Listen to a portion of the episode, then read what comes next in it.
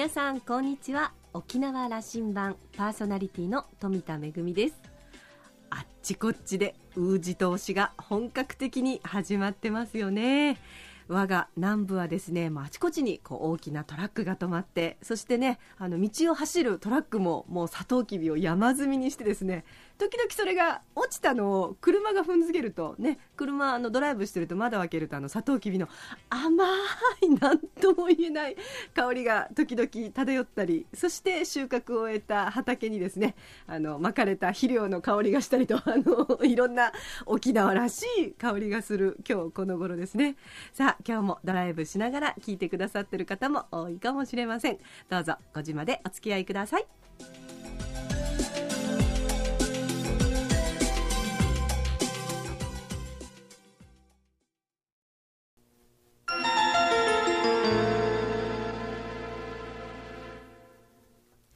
那覇空港のどこかにあると噂のコーラルラウンジ。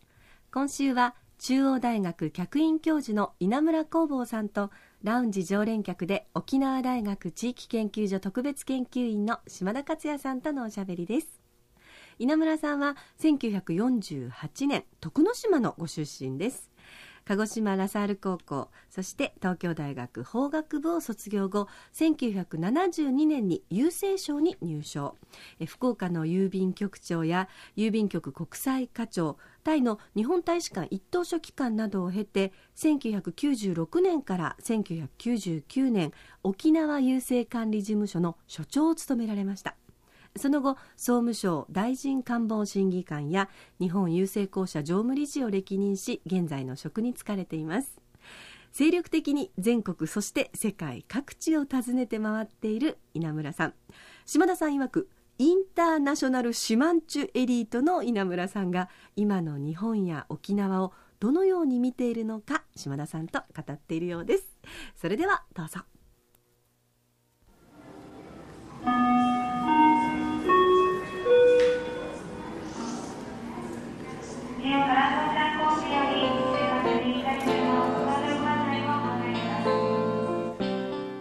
2009年の5月に徳之島でお会いしたんですよ、うん、あとで冬の沖縄というのはとても素敵で北風があると島足って日山中でしょ？寒い。だこのあれ感覚とても素敵ですね。そのサンゴ礁にバッと波がバーッと上がってね。その波が素敵なんだなと思って沖縄来て幸せ、うん、同じ黒潮文化でもっと南まで行くとそれはないんですけども、えー、ね、えー、あのえー、であれからまあ5年経ちましてね。そうですね。やっぱりその私たち奄美とか沖縄はね、まあ、やられたやられたばっかりっていうともうどうしようもないとこういう話この前したんですよね。5年前 ,5 年前ね。そうですからは久しぶりに来て、まあ、いっぱいビルが建ったりして、えー、元気になってるかなと思いますけどやっぱりその何ちゅうかな島々で一人一人住んでる人たちが、まあ、幸せで、えー、よかったな昨日ね運転手さんと乗ったんですよやんばるからの人が、うん、やんばるの運転手さんの言うにあのバチを象牙のバチ使わないで自分の爪使ってこう引いてると、うん、こういうから私たちの奄美ではこういう竹の棒みたいなのでこう引くんですよね、うん、ですからこんな小さい島でも三振の引き方一つとってもねバーッといろいろ微妙に違ってね音が出てるからあそういうのが一番こういいんだなとみんなティーチムーンだと思ってるけど中に多様性があって島も個性があって僕は一昨日ねあの与那国に行ったんですけど、まあ、久しぶりに行ってあ空港も飛行場が伸びたりしてね、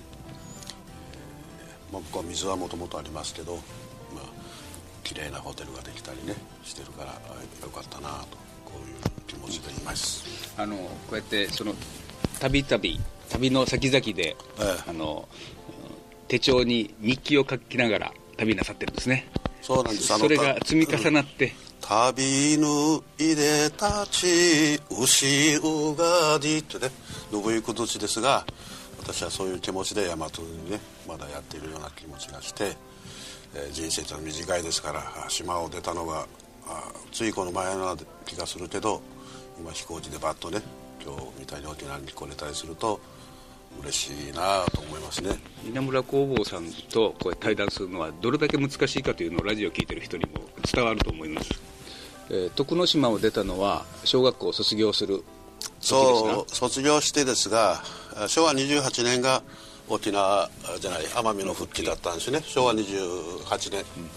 1953年ですからそれからもう60年経ったそうすると 自分の年があ上も年寄りになったなとこう思いますね。今年は60周年ですよ。奄美の復帰の。私たちはちょっと沖縄より先に復帰しましたからね。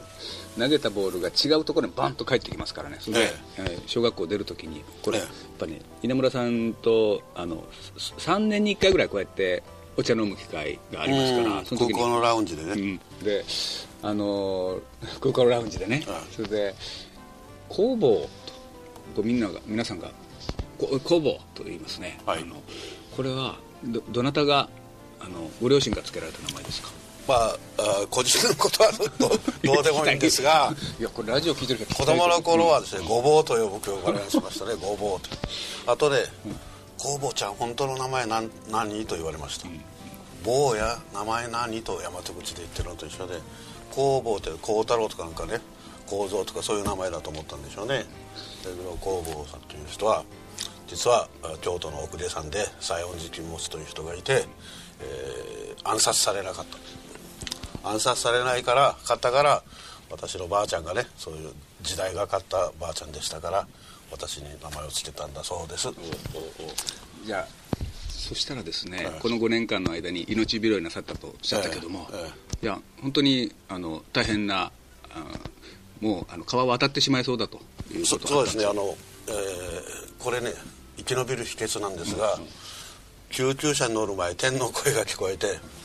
あなたは思い残すことがあるのかとこう天の声が聞こえたような気がしました。まあ厳格なんですけどそれは分かっているんですが私はこう答えました。何も思い残すことはありませんと、まあ、ちょっと嘘ついたんですけどただそれでまあまあ三途の川を渡らないで戻りましたあとで。すね待ってくださいよ、そう言った方がいいんですか？ちょっと待ってくれと。ちょっと待ってくれと言いそうな感じちょっと待ってくれと言いそうですが、やっぱりそのまあ、島の人もそうですが私たちのその美学というのはその思い残すことはない人生はもう朝起きて夜死ぬまでね一生懸命やってということがありますから思い残すことはないというのがまあ正解なんでしょうね。ですからそこからもう一回行った方がいいという力をもらったような気がします。あとですねこれは大和のお話かもしれませんが島であるかどうか知りませんが歌を読むんですね。えー、決別の歌。時世の句。それを読もうとしましたがそれはやっぱり余裕準備してないと読めない。ですからあれは準備してるもんだと思うんです、ね、じゃあ救急車をこう呼ぶ前と乗り込む頃にそんなことを頭の中で巡ってた、時世の句を読まなければで一回あの川を渡らずに戻ってきてもう一回の目の人生を今。それでこう島々国々を旅しながら書いてるのが黒潮文明論に、うん、今年はトルコ行きましたね。あとスイス、うん、あとバンコクマレーシアとかね。行ってまあいろいろ話したりするしてますけど、まあ、飛行機も乗れますからまあまあ無理しない程度にね思想家稲村工房になっていってるんでしょうね。いやいや思想家というのは頭はそういう思想ないですからまあ先ほど言いましたけどそのユタみたいにねなりたいなと、えー、大和口で「ヨタもの」っていうのはユタから来たっていう話聞いたことかなと思いますけど。徳地正信さんというねあの、はいはい、やんばるの人がね「おとみさん」という歌を作ったんですねですからあれあの中でその「切られの良さ」とかなんとか出てますけどそのそういう良さぶろうという感じかな。何か歌が出てくるあの句があの100年残る句を残してくださいね。いやそれは今思いつかない。残念。あの稲村さんは1996年7年あたりでしたかね。このあのラジオ沖縄の電波も管理する立場の郵政管理事務所の責任者でいた。そうですね。私はあの権力がありました当時はね、うん。あったね、えー、権力というのはあの単に出先のね、えー、大臣の、まあ、その一人の、まあ、権力を分けてもらってるだけだったんですがあったことはありました。ただ私は権力も大事ですが本当は権威というのが一番大事で、えー、権威というのはその文化だとかその伝統だとかそういうところから生まれていますので権威と権権力といつも分けるというのがその日本人あるいは私たちの島の人のね大きなその力になっているように思います。ですから権力があったということを一一言も誇りにしたいなという気持ちは一切ありません。了解。今権力という言葉は私は出しませんでしたが、ええ、ご本人からこのけあもあったんだと。あったものをどう抑制するかに努めてたという意味で、え抑制するとかそういうことじゃなくてそれは最大限使わなければいけないただ自分のためじゃなくて、えー、世のため人のために使うというのをやってないと権力というのは自主取り歩きしますから怖い話になると思います。いろんなことしましたねあの3年。それはくたびれてね、えー、いやそれでね。いやいろんなことあった時代ですから、うん、今考えてみるとですねあの沖縄の県政で言えば太田正秀県政の時代、うん。で僕は太田時代が一周してきてる先生とかね、えー、よくお会いしましたよ。このクリスマスの頃とかね、えーまあ、最近お会いしてませんけど、はい、懐かしく思いますね。稲村さんこんな言葉出された、えー、国際情報通信特区。あれはねそのあのアイランド構想なんですよ。アイランドね。アイランド僕は複数でねアイランドじゃないとアイランズだとこう思ってましたけどそこはちょっと違うんですけどそれ吉本さんとかね、それは沖縄県庁側に、えー、進化して沖縄マルチメディアアイランド構想ということになっていきました、ね、えー、名前ななっていきましたね。そのあとですね、うん、大きな問題があってああいう設計図はその大和のコンサル会社みたいなところ作りますから私はそういうのはあまり嫌いでした、うん、あとそそれからですね補助金があると成功するということはないと。補助金なくてもある種のインセンティブで、えー、インフラをこれは大きな投資ですから、うん、インフラを整備してその後に花を咲かせるのはその人々の力頭だ、えー、だから金だけじゃないということは思っていました。当時のあの郵政省としては、ええ、だからインフラを整備するのはまさに郵政省の、ええ、ですからインフラを整備するというとね、えそれはそのインフラの整備するせざるを得ないの会社放送会社とか通信会社ねは金の持ち出しになりますから私は自然に嫌われましたね、うん、あなた役人のくせにいらんこと言うなという人も結構おりました、ええ、それでそれから約15年ぐらい、ええ、あの経ってるんですよ、ええ、であの頃インフラのことをよく議論しましたね、でそうですね。例えば柴田さんのね、えー、言っておられた、えー、大東島での海底ケーブルとかねあれ引かれた順で当時はもう引く気もなかったしやる気もない何もなかったんですが私は引かれたというのを聞いて大変嬉しく思います、ね、村さんと一緒に、うん、あの南大東島に旅してそうですね。いつかやりましょうよったら、ええ、あとあの携帯電話なんかもねまともに大東でつながらないで僕は裁判するぞとそのある携帯電話の会社をね、えー、脅したことがあるんです。ですから帰って僕の方は脅されましたけど今ちゃんとサービスやってますから何の問題もないですね。ですからある種のその政治かもしれませんが突破口を狙ってそれ全体としてペイするようにその経済的にですよ成り立たせるようにするというのはそれは別の腕経営改革あ行政改革かもしれませんがそれはあると思いますね。ですから田舎だからね絶対こんなことやっちゃいけないとかそういうことを考える方が私はおかしいと思うんですね、えー、一昨日与那国にいましたけど私は与那国の経済と見てて台湾とね台湾立派な国ですからね。3000m の山がすぐありますからそことどうリンクつけてねやるかっていうのをあ考えなくちゃいけないなと思いましたね。いやそそうですね、その発想力があの、うん、こう細ってるとこれ先々辛いですね、うん、うん、細ってるだけじゃなくてその可憐の港と与那国とどういう具合して結びつければいいのかとかね、うん、飛行機飛び立つと今のこの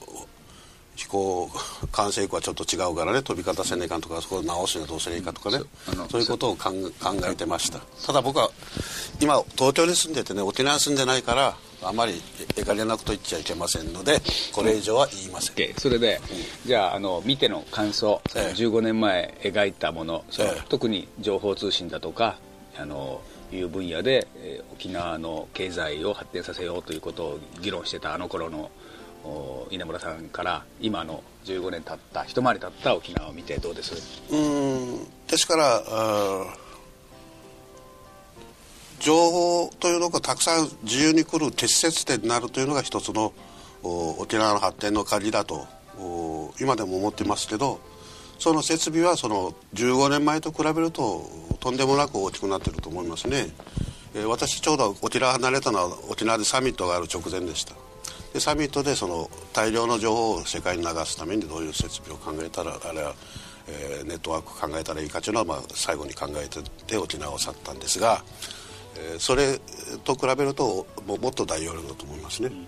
ただ私はもっと大きく展開して例えば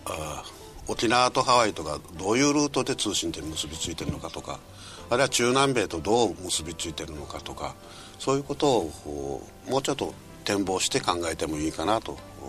思います、うん、よくまあ沖縄で近々の中国台湾と言いますが僕は実際は、えー、経済的な関係だとヨーロッパだとかね、うん、あるいは中南米とかそういうところと、うん、展望を開いてもいいんじゃないかなと。そうですね、あのそこはもうその仲良くはやっておこうと。あの、友情関係や、あの肉親たちがいるのでそういう関係あるけどあんまり経済でということの話は、えー、現実化ししきれないでいいでしきれないから、うん、えー、まあ、コールセンター今沖縄で何万人ぐらいの雇用になってるかしかありますけど、うん、それをブラジルに持っていくとか昼間は沖縄で夜はブラジルでやってもらうとか、そういう発想をねそろそろ考えてみハワイとの関係であるとか、ええ、アメリカ大陸との関係の、え、ということですね。でうちなんてたくさんいますからそういうことをね考えて、えー、まあうちなんちゅいてももう今のうちなんちゅとブラジルのね今のうちなんちゅとちょっと違う感覚になってるかもしれませんけどね。それは別のフェイスブックでね今日朝私あのねいろいろ書いたらもうね30分後に10分後にね読んでる人がいたってびっくりしましたけどね、まあ、そういう時代ですよ、はい、いや。だって15年前ってインタあの稲村さんはこれでしたよねお仕事ね。あの沖縄のホテル施設だとか、えー、観光施設だとかいろんな施設を回ってインターネットという時代来るから設備投資しとけよ、うん、設備投資じゃなくてねその沖縄の自治体のお役人さんが名刺にインターネットのアドレスを書いてない人は失格だと言ってたの それを私の部下だったらそれしない書かないとやめなさいと。こう言ったんです、うん、でホテルの経営者にも、ちょっとそれちゃんとあの部屋で使えるように何室かでもいいからやんなさいよと。でそれは今日とあるホテルのロビーでねちゃんと w i f i 使えたから私夜中の空港でも使えた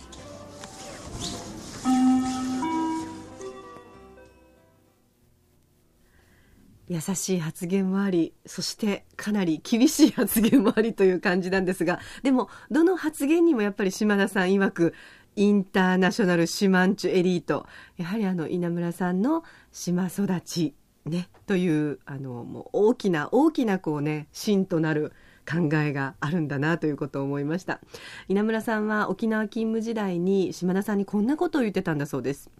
那覇や首里の人は島々のことをもっともっと考えて応援しなさい。それがまだまだ足りないよと、まあ、厳しいエールを送っていたんですが島田さんは今になって本当に大切なことだなと感じてるんだそうです。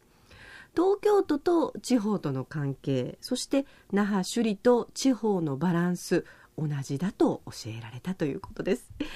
えー、たっぷりとお話をお伺いしましたがこの続きまた来週お届けいたします。今週のコーラルラウンジは中央大学客員教授の稲村工房さんとラウンジ常連客島田克也さんとのおしゃべりでした。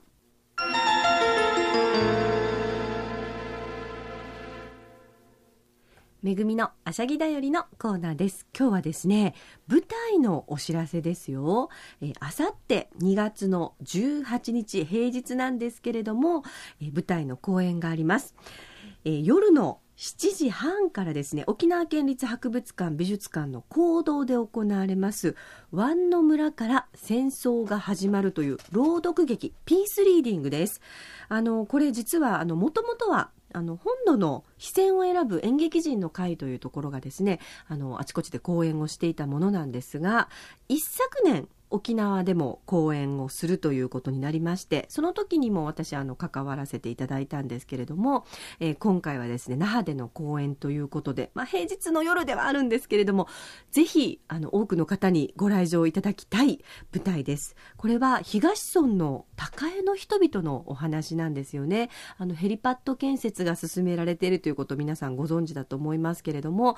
全く普通の生活をしていた家族が、まあ、あの大きなこうヘリパッドが建設という話が突然来てそして来ないと言われていたオスプレイがガンガン飛ぶようになって自分たちの生活が脅かされる。ここで一生懸命子育てをしようと思っていたのにさあ普通の生活どうやってやっていけばいいんだということでヘリパッド建設に反対をしながら、まあ、あの座り込みを始めるわけですね。そこでどんなことが行われているのか。実はあの私もその一昨年の茶炭公演に関わるまであの話は知っていたんですけれども現状というのはほとんど知らなかったんですね。舞台に関わるということであのキャストとスタッフとみんなで高江を訪れましてその現場をあの視察することができました。そこで目にしたものあのウチナンチュとウチナンチュが争わなければいけないというその対立する姿を見た時にあのこれはあのうちなんちとしてもあの多くの人に知ってもらわないといけない本当にそういうお話だなということを思いました。であの今回再演するにあたりまして、えー、沖縄県内の,、まあ、あの演劇人とそれからあの、ね、東京でも活躍されています藤木隼人さん改め立川シーサーさんもあの出演することになっております。まあ、あのピースリーディングということですので、えー、朗読劇の形をとっています。まあ、あの演劇のようなまあでもあの語りのようなあのちょっとあの変わったスタイルの演劇にはなっていますけれどもぜひあの皆さんにお越しいただきたいなと思います。あさって2月の18日沖縄県立博物館美術館の講堂で行われます。夜の7時会場7時半の開演とちょっと遅めになってますのでお仕事終わってからでも大丈夫だと思います。入場料は一般1500円となっております。ぜひあの私もちょっとだけ出演をいたしますので、えー、多くの方のご来場お待ちしております。めぐみのあしゃぎだよりのコーナーでした。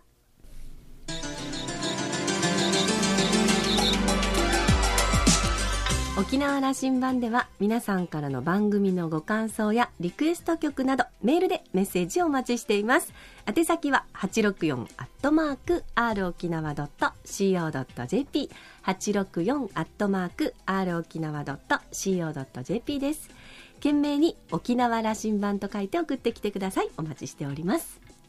今週も最後までお付き合いいただきましてありがとうございました。沖縄羅針盤そろそろお別れのお時間です。パーソナリティは富田恵でした。それではまた来週。